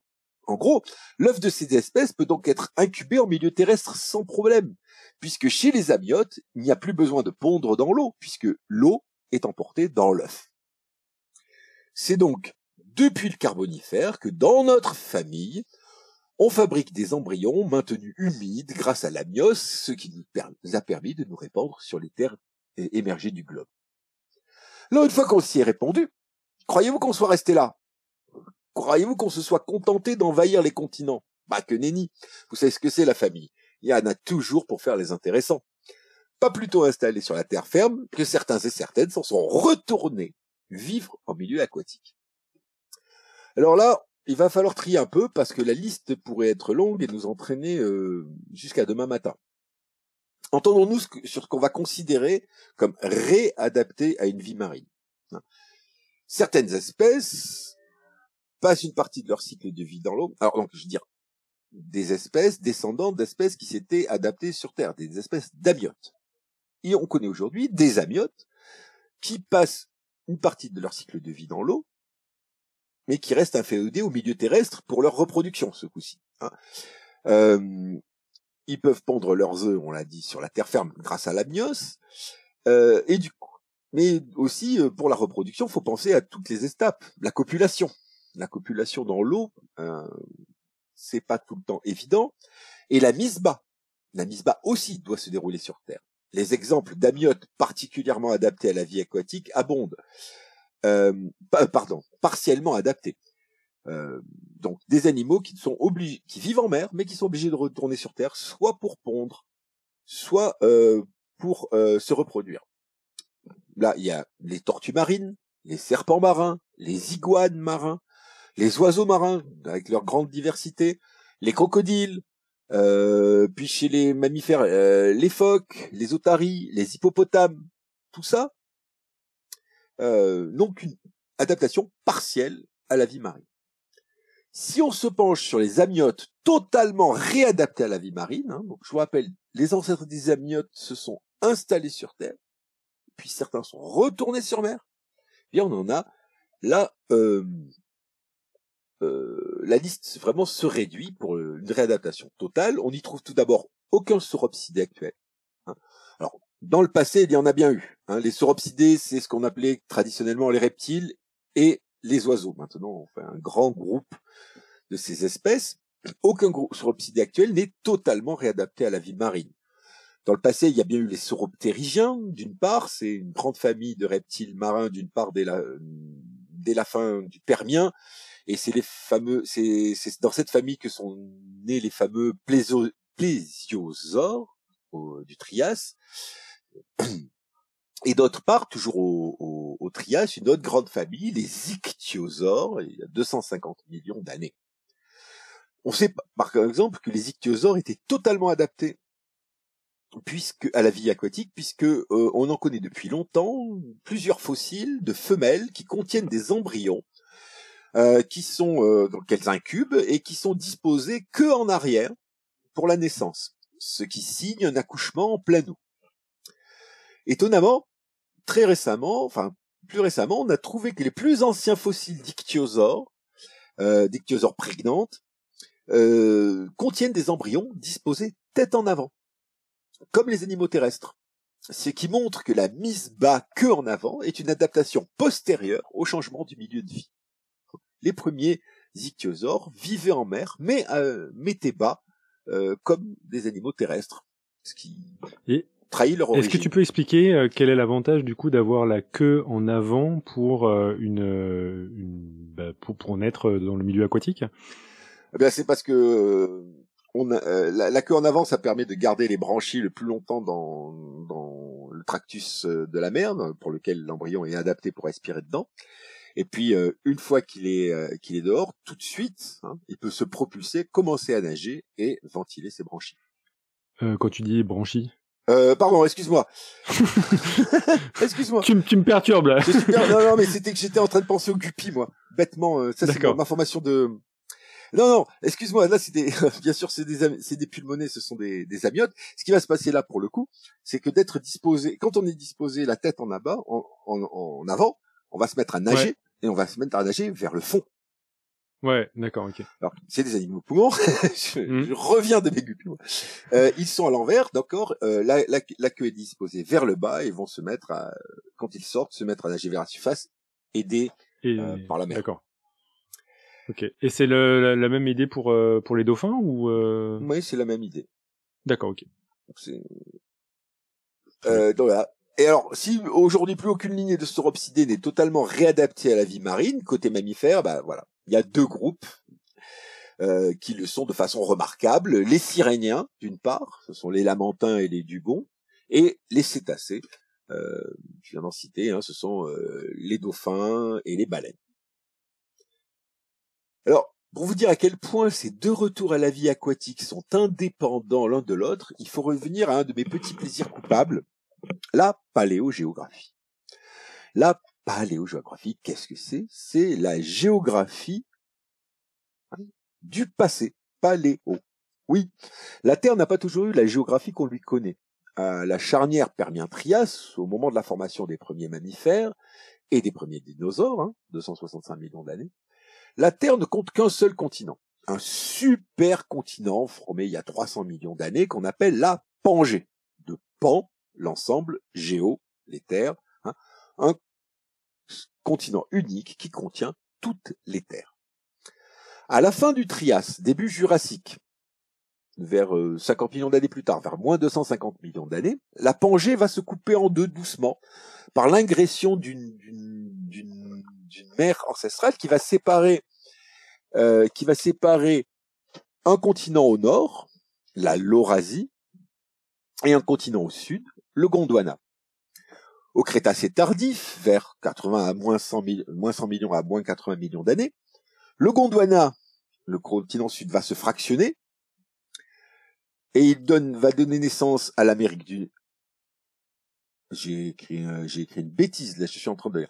Euh, euh, au, au Crétacé tardif, le Gondwana va se, la Laurasie va se fractionner et donner naissance à l'Amérique du Nord, l'Europe et l'Asie. Et c'est sur ce continent euro-asiatique qu'apparaissent les ancêtres des dauphins et des baleines, hein, c'est assez. Au même, au même moment, hein, euh, au Crétacé tardif, voyons, moins 100 millions d'années. Suivez-moi, s'il vous plaît. Au même moment, disais-je, avant d'être interrompu par moi-même, euh, le Gondwana va se fragmenter, lui, pour donner l'Afrique, l'Inde et l'Amérique du Sud. Les trois continents euh, du Sud. C'est donc sur le continent africain que, au même moment, si vous suivez toujours, mais aux antipodes de la Laurasie, qu'apparaît la lignée des Afrotheria, les animaux originaires d'Afrique et parmi eux les tétitériens, la lignée ancestrale des Syréniens et de leurs cousins les éléphants. Donc, deux parties aux antipodes l'une de l'autre du globe vont apparaître deux familles qui vont être progressivement euh, totalement adaptées à la vie marine. Les familles des Siréniens, comme la famille des cétacés, se forment au tout début du tertiaire, c'est-à-dire le paléogène, ce qu'on appelle le paléogène, et elles se réadaptent indépendamment à la vie marine au milieu du paléogène. Euh, alors à l'éocène, plus précisément, mais ça uniquement pour les pervers férus de géologie, ces malades mentaux lécheurs de cailloux, maudit soit-il. Tout ça. Ouh, Alexa, elle va pas, va pas apprécier ça. On va faire une petite dédicace à Valentine aussi. aussi, tout à fait. Et donc tout ça, ça se passe vers 50, moins 50 à moins 40 millions d'années. Dans les deux cas, l'adaptation est très impressionnante parce que certes, ces animaux sont obligés de respirer en surface, hein, ils ont des poumons, ils vivent donc en apnée quand ils sont plongés dans l'eau, mais ils réalisent leur cycle de vie complet dans l'eau. Et en particulier, ils y mettent bas et ils copulent. Hein Ce qui n'est pas un exercice sans risque. Euh, Pensez-y. Euh, Figurez-vous la scène. C'est inquiétant, non? Bah oui. Surtout, euh, allez regarder EBA ou euh, reproduction des, des baleines, c'est bien. Vous allez voir des choses que vous n'allez plus oublier. ah bah c'est pas du tout ça à quoi je pensais, moi, tu vois, comme, comme quoi. Ah. Mais non. vous avez raison, on se pose toute la question euh, comment va faire le nouveau-né? Ah. Une partie qui m'a été spoilée spoilée tout à l'heure. Mais oui, lui ou elle doit respirer de l'air alors qu'il ou elle naît la tête sous l'eau. Pour le coup, une adaptation comportementale euh, semble vraiment cruciale là pour le coup. Moi qui suis toujours méfiant sur ouh, euh, l'évolution des comportements, tout ça, ouh, on va prendre avec des pincettes. Là pour le coup, elle est, elle est, elle est cruciale.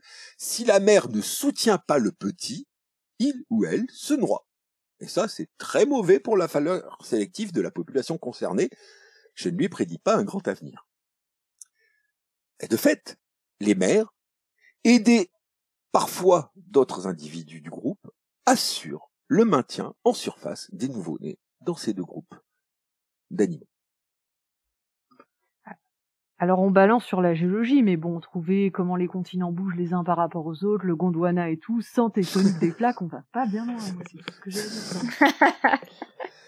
Mais euh, moi j'avais une question sur les, baleines. Euh, il faut les maintenir euh, genre combien de temps? Genre Non, non, la- non, non, non, non C'est ça, jusqu'à 35-40 ans avant qu'ils volent de leur propre pièce et, euh, et qu'ils ils aient leur bac et Alors, puis après ça y est, on peut les lâcher. les, les baleines, ça ne vole pas. hein. Je ne sais pas si tu. euh, Alors, euh, non, il faut les, le, le temps qu'ils commencent à respirer, hein, comme des comme des enfants humains. Mais après, de toute façon, il va falloir s'en occuper sérieux. Hein. D'abord, il va falloir les allaiter, ces choses-là. Et tout ça, ça se passe dans l'eau aussi. Ça, c'est merveilleux, l'adaptation. L'allaitement a lieu dans l'eau. Euh, un petit baleineau de mémoire. Je me trompe peut-être, mais pas de beaucoup. Un baleineau de rorqual bleu, ça prend 100 kilos par jour? Un truc comme ça. Donc, faut y aller. Et pendant ce temps, la mère qui l'allaite, elle ne se nourrit pas. Parce que mes mères, elle a besoin de krill. Le krill, ça se trouve très au nord, très au sud. Enfin, c'est dans des, alors que pour se reproduire, pour mettre bas, comme le petit, dans des eaux très froides, et le petit n'a pas assez de graisse, elles vont euh, mettre bas, elles vont accoucher dans, plutôt dans des eaux tropicales. Du coup, tout le temps où on est en eau tropicale, la mère ne se nourrit pas, et par contre, elle allaite le petit qui prend ces gens 100, 150 kilos par jour. Il y a, euh, il y a une implication euh, de la mère baleine qui est quand même balèze. Mais donc du coup, au bout de quelques jours, Ah, mais, il a au bout de quelques minutes, Il a seul à la surface. Quoi. Ah bah oui, oui, oui. À Oui, quelques oui, minutes, oui, oui. d'accord. ok. Bah comme un. Autrement, il est mort. C'est- Ouais. et euh, et donc, enfin, on pourrait parler des heures hein, des dauphins et des baleines, euh, mais vous, vous en connaissez déjà sans doute beaucoup de choses sur ces animaux. Tout le monde a vu Flipper le dauphin, tout le monde a vu Il faut sauver Willy, etc. En revanche, euh, les Siréniens, ça c'est moins connu. Les Siréniens, j'en ai parlé tout à l'heure, je vous ai dit, ce sont les lamantins et les dugons. C'est ce qu'on appelle aussi les vaches de mer. Euh, c'est des animaux très placides, euh, brouteurs. euh, Il y en avait. alors aujourd'hui, on n'a plus que les lamantins et les dugons. On avait. Il y avait un troisième groupe vivant sur Terre dont je me souviens plus du nom, qui me sort de la tête là, euh, et que La rétine. la rétine, les voilà, qu'on a euh, massacré en 65 ans. Le temps de le découvrir, on les a massacrés. C'est lent, sympathique, peu farouche et semble-t-il délicieux à manger. Et donc les marins euh, anglais, français, portugais et espagnols euh, qui ont dé- découvert aux Antilles, c'était dans les îles des Antilles, ils les ont découverts, ils les ont chassés et 60 ans, 60 ans ou 70 ans après, il y en avait plus. Pauvres vaches de mer. Alors, ces Siréniens sont issus d'ancêtres qui datent de l'Éocène, euh, ancêtres qui avaient déjà un mode de vie amphibie il y a 50 à 40 millions d'années. Eux-mêmes, euh, ces euh, ancêtres des Siréniens étaient issus d'ancêtres encore plus anciens, hein, les ancêtres de tous les tétitaires, qui sont également les ancêtres des éléphants. C'est une lignée. Hein. Les Siréniens et les éléphants sont très très proches. Ouais, donc pour résumer cette, euh, pour euh, approcher une, une, image euh, très très euh, frappante des, des, des, plus proches parents des uns et des autres, les cétacés, donc dauphins et baleines, leurs plus proches parents, ce sont les hippopotames, alors que ou les vaches. des Siréniens, ou les ouais, ou les vaches, les cochons, etc. C'est partie d'un grand groupe qu'on appelle les cétartiodactyles, alors que de l'autre côté, les Siréniens sont beaucoup plus proches justement des éléphants et euh, bah, c'est un tout autre groupe du coup euh, et, et, et, donc deux euh, vraiment une belle euh, preuve de, de, convergence évolutive et j'en parlais d'ailleurs euh, au cours de l'émission euh, sur le membre chiridien notamment parce que on s'intéressait à la manière dont ils ont perdu pour ces deux groupes leur patte postérieure.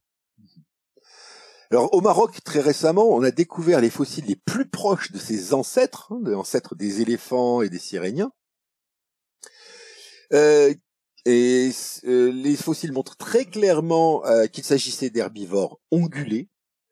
On a des indices pour penser qu'ils étaient euh, qu'il y avait une tendance, ou du moins des facilités au mode de vie aquatique dans cette famille des tétitaires anciens.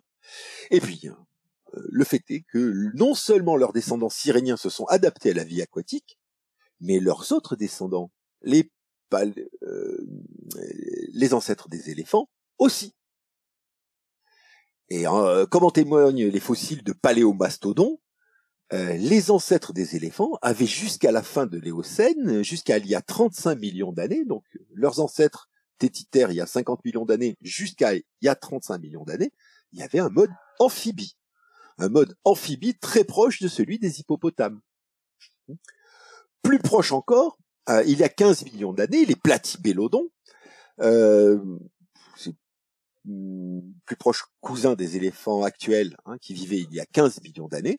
Ils avaient un mode de vie euh, autour de mares d'eau et de marais, mais un petit peu plus éloigné de l'eau, puisqu'ils avaient des, espèces de, de je sais pas si des défenses, mais un peu bizarres comme ça, qui euh, longtemps on a pensé que c'était pour fourrager dans les marais, mais en fait on s'est rendu compte plus, beaucoup plus récemment que en fait ça servait à euh, ébrancher les euh, arbres de la savane arborée. Donc, les éléphants, si on reprend bien, ils sont issus d'une lignée de tétrapodes sortis des eaux il y a 330 millions d'années. Leurs ancêtres tétitaires se sont adaptés à une vie aquatique il y a 50 millions d'années.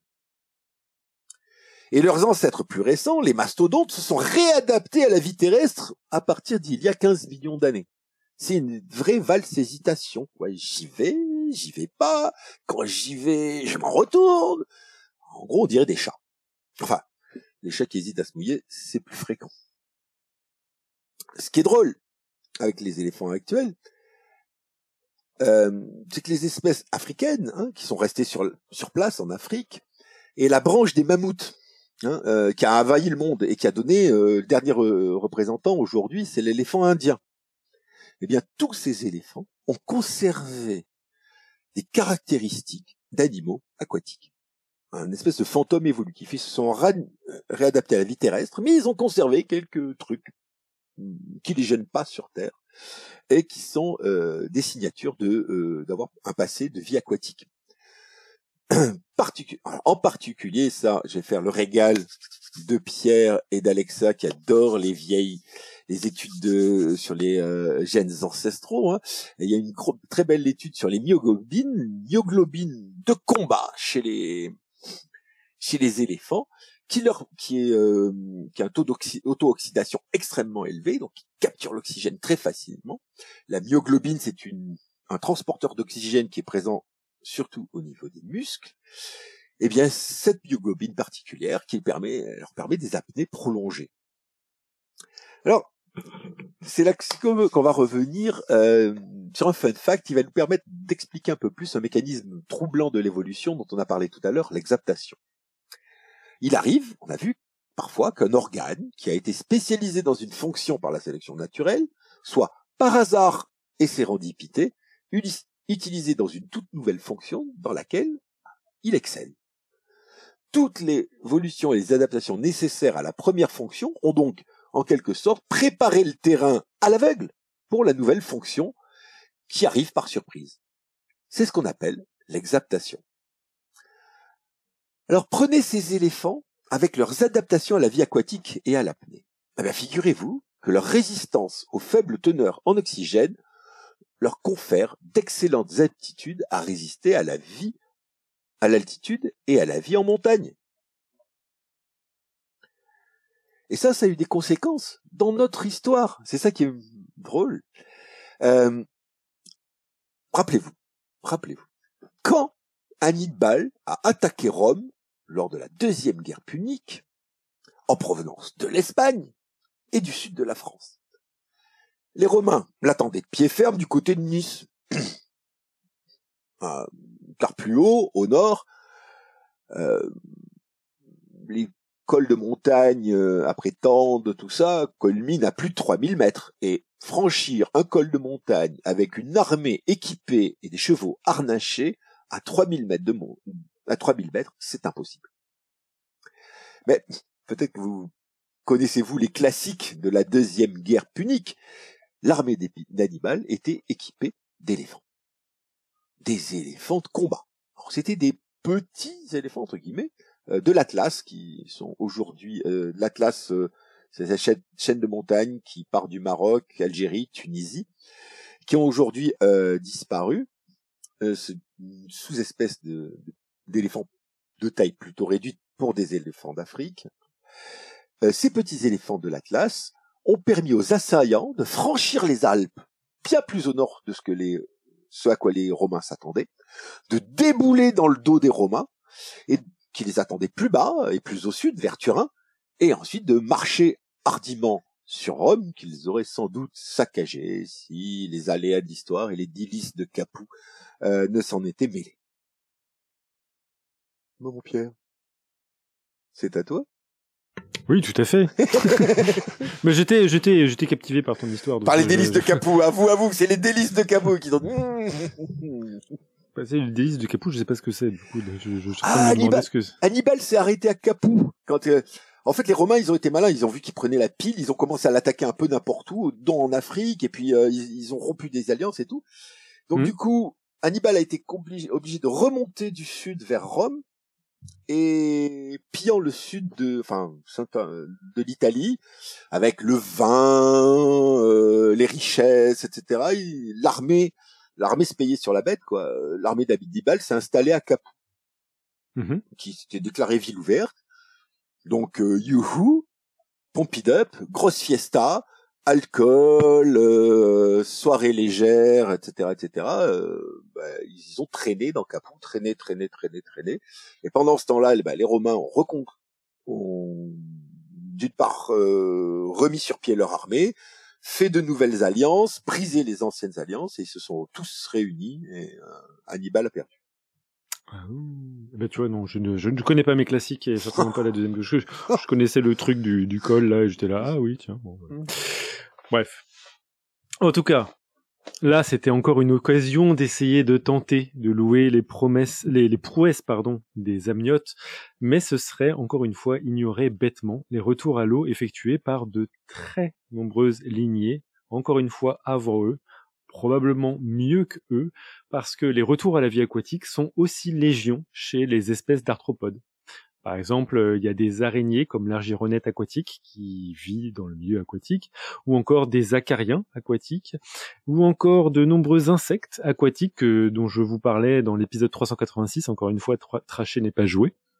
Et au moment où je vous parle, mais vraiment, c'était cette nuit, il y a un tweet euh, qui me sollicitait alors qu'on venait d'écrire la, fin de ce, dossier. Le coup de poignard dans le dos. Mais oui. Il y a un article qui vient de paraître dans la revue euh, Molecular Biology and Evolution et euh, qui démontre, qui semble en tout cas démontrer qu'une nouvelle fois, les phylogénies peuvent bousculer nos a priori sur les scénarios évolutifs. Il s'agit d'une étude sur les arachnides, donc je vous rappelle, euh, les arachnides sont les scorpions, les araignées, etc.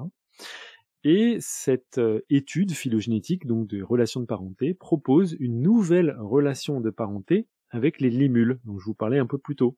Vous savez, c'est euh, ces organismes aquatiques avec le sang bleu, et qui sont dotés de branchies en livre. En d'autres termes, cette nouvelle étude, à prendre avec de nombreuses pincettes car très récente et loin d'avoir remporté encore le, consensus scientifique, cette nouvelle étude propose que les limules soient en réalité des arachnides modifiés et seraient donc retournés vivre dans l'eau, comme quoi les histoires évolutives liées aux transitions entre le monde aquatique et terrestre sont loin d'être des fleuves tranquilles. Et sur ces beaux mots, euh, s'il y a des questions, allons-y. Euh, c'était une punchline de fin. oui, c'était une punchline de fin. Parce que ah oui, moi je m'attendais à Alors, le... je, rappelle que c'était à 2 heures du matin. Le coup de la limule, ça fait un peu. oui, oui. Euh... Euh, ça, ça fait l'émeute, ouais. Je disais le, Ouais, le coup de la limule, ça fait un peu l'émeute là. J'ai bah, l'impression quand même. Euh, ouais. Ça, a été publié. Euh, ça fait trois, ça fait trois articles différents qui quand même qui reproposent, euh, qui, qui arrivent à ce résultat en analysant donc des données moléculaires euh, liées aux, aux arachnides, mmh. etc. Donc ça, ça, commence à, à, faire pas mal d'études qui vont dans ce sens-là.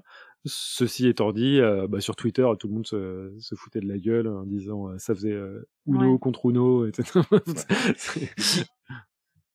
non, mais parce qu'il me semble qu'en fait, c'est toujours les mêmes auteurs qui proposent ça, et du coup, enfin, c'est ce que j'ai entendu dire aussi ce matin, là, un peu, mais bon, après, à, à voir. C'est ça. Ils, ils ont pas forcément tort.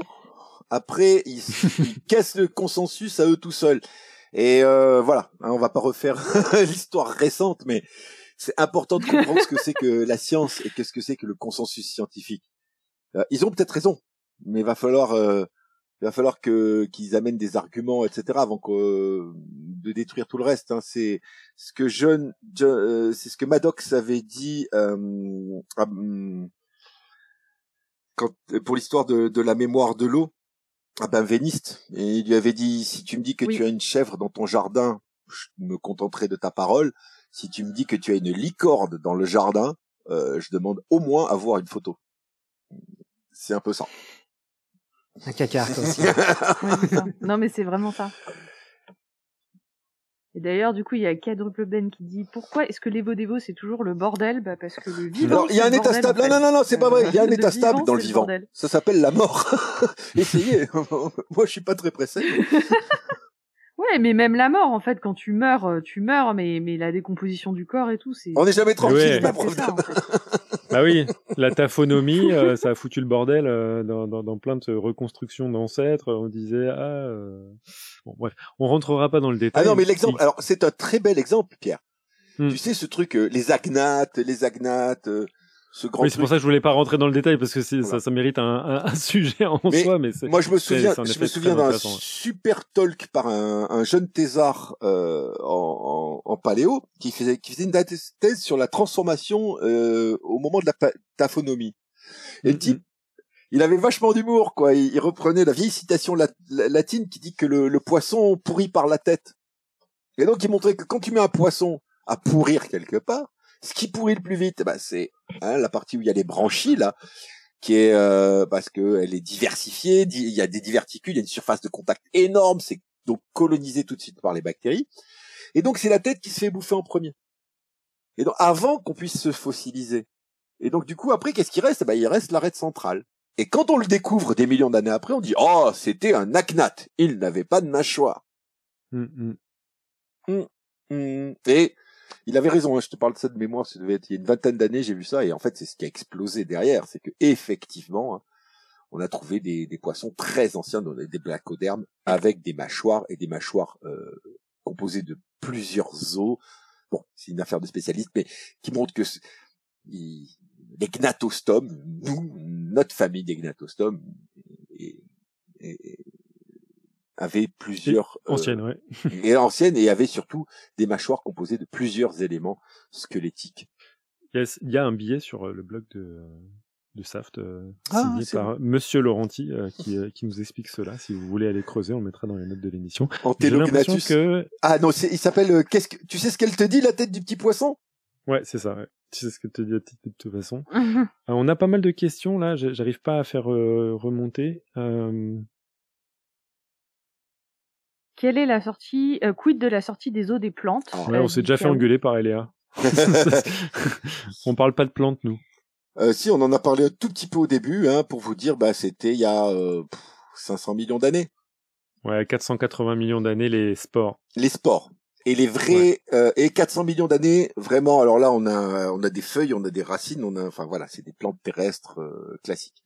Mais des sports qui ne ressemblent pas à clair. des sports euh, de, euh, de champignons, euh, c'est, vraiment 500 millions d'années, quoi, 480 millions d'années. Donc, euh, de toute façon, 100 millions d'années avant nous, les tétrapodes. De Les lichens ne a Blue Phoenix. Alors juste, je réponds à celle-ci.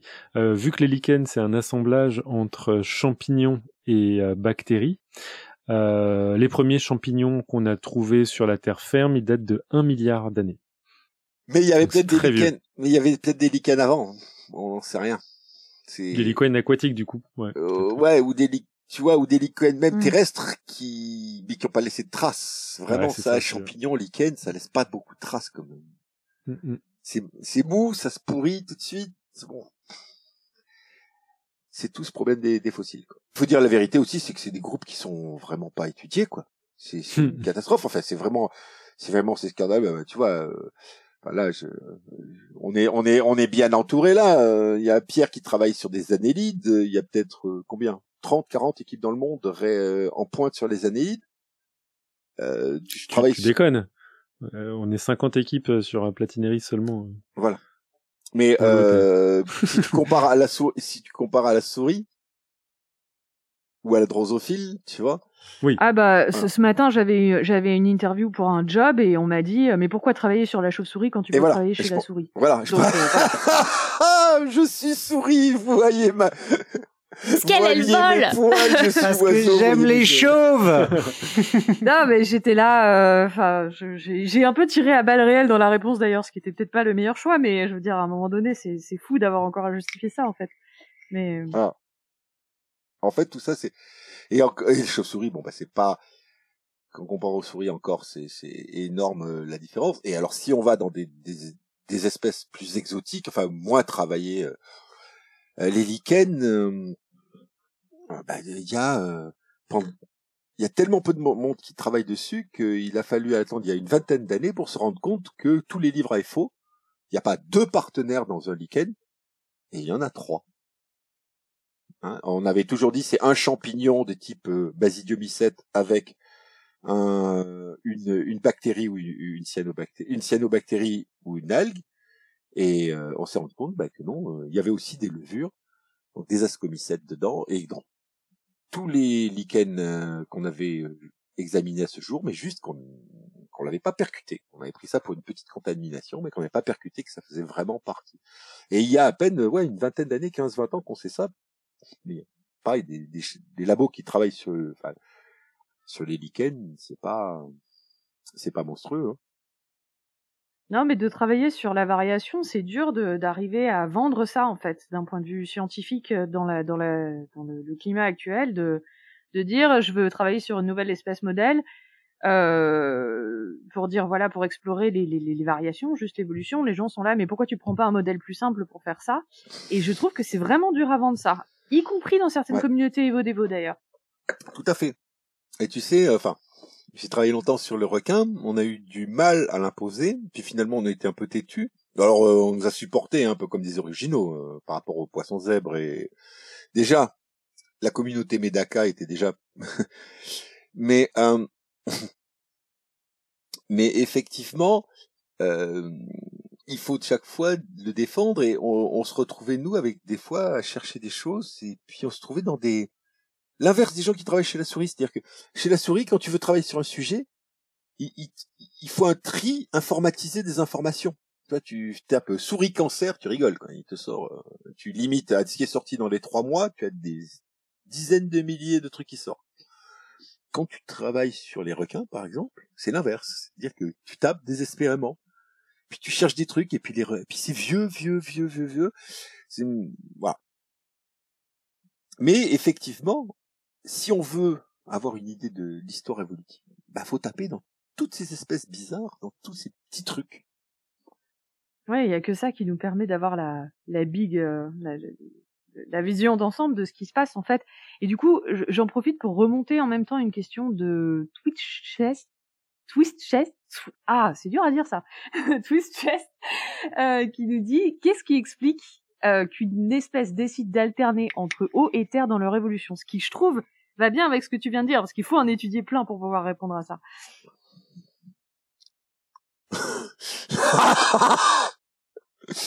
Alors, c'est la mère qui décide.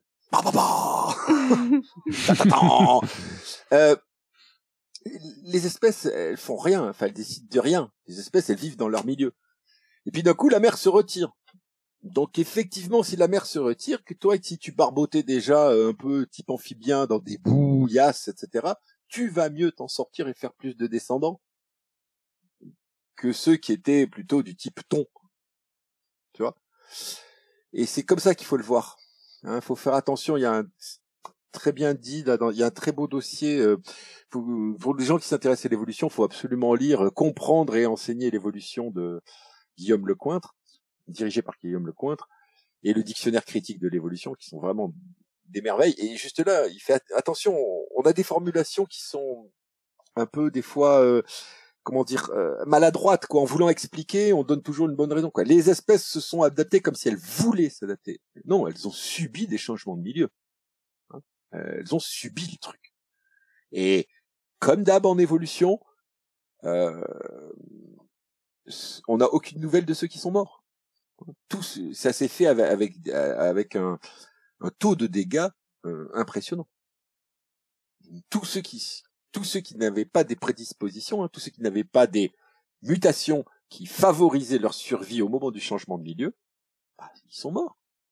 Ou alors, euh, leur, enfin, en tout cas dans ce, cette zone-là, peut-être qu'ils avaient des cousins un petit peu plus euh, en mer, etc. Voilà, il faut vraiment le voir comme ça, que plutôt comme la volonté de sortir des eaux, qui est pas, c'est pas les espèces qui sortent des eaux, c'est l'eau qui se retire de. On est tous des petits winners chanceux, quoi. Exactement. Et on a le biais du survivant. Tu sais, l'histoire des avions, là. Ouais, le truc très à la mode, là. Le biais du survivant, c'est vraiment ça, quoi. C'est-à-dire qu'on se dit, euh, qu'est-ce que j'avais comme super pouvoir Non, t'as juste eu de la chance, peut-être. Le facteur chance, très bien. Eh bien, avez-vous une citation pour conclure cette, euh, ce bel épisode, s'il n'y a plus de questions? Alors, euh, Patrick avait proposé une BD euh, qu'on mettra en illustration du dossier, euh, qui est très très rigolote, mais un petit peu plus difficile à, à, narrer pour utiliser en, citation. moi, j'ai proposé donc une citation de Neil Shubin. Neil Shubin, c'est un des papas de la découverte d'un fossile assez incroyable qui s'appelle Tiktaalik, qui a permis de comprendre un tout petit peu comment c'était, bah justement, comment être euh, l'évolution des membres permettant de coloniser la surface terrestre euh, s'est euh, réalisée chez l'ancêtre des tétrapodes. Et il a écrit un livre il n'y a pas longtemps qui s'appelle Some Assembly Required, qui veut dire des instructions d'assemblage sont nécessaires. Et donc sa citation, je vais vous la lire d'abord en anglais puis la traduire ensuite. C'est Feathers did not arise during the evolution of flight, nor did lungs and limbs originate during the transition to land. What's more, these great revolutions in the history of life, and others like them, could never have happened otherwise. Major changes in the history of life didn't have to wait for the simultaneous origin of many inventions. Massive changes came about by repurposing ancient structures for new uses. Innovations have antecedents that extend deep in time. Nothing ever begins when you think it does. Et c'est surtout la dernière partie qui m'intéressait. Donc je vais vous la traduire. Les plumes ne sont pas apparues au cours de l'évolution du vol, pas plus que les poumons et les membres ne sont apparus lors de la transition vers la terre ferme. Qui plus est, ces grandes révolutions dans l'histoire de la vie, et d'autres comme elles, n'auraient jamais pu se produire autrement.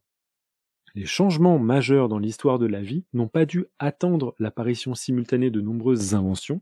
Des changements massifs sont survenus en réaffectant d'anciennes structures à de nouveaux usages.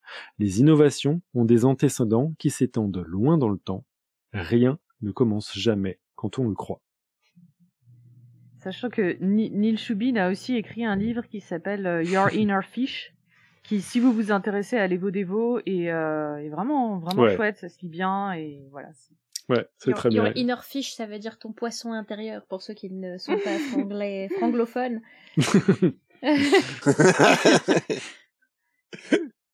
Trouve ton poisson intérieur, petit scarabée. Très bien, merci beaucoup. Est-ce que quelqu'un veut rajouter quelque chose? Autrement, je vais conclure cet épisode. Conclute, conclute. Je conclue, donc nous arrivons à la fin de cet épisode en immersion aux origines de la vie. On espère que tout ce qui vient de se dire vous donnera matière à réfléchir la prochaine fois que vous infuserez dans un bain chaud. Si vous pouviez vous faire pousser des nageoires, vous vous jetteriez à l'eau? En tout cas, merci d'être toujours aussi nombreuses et nombreux à nous écouter. On se retrouve la semaine prochaine et que servir la science soit votre joie.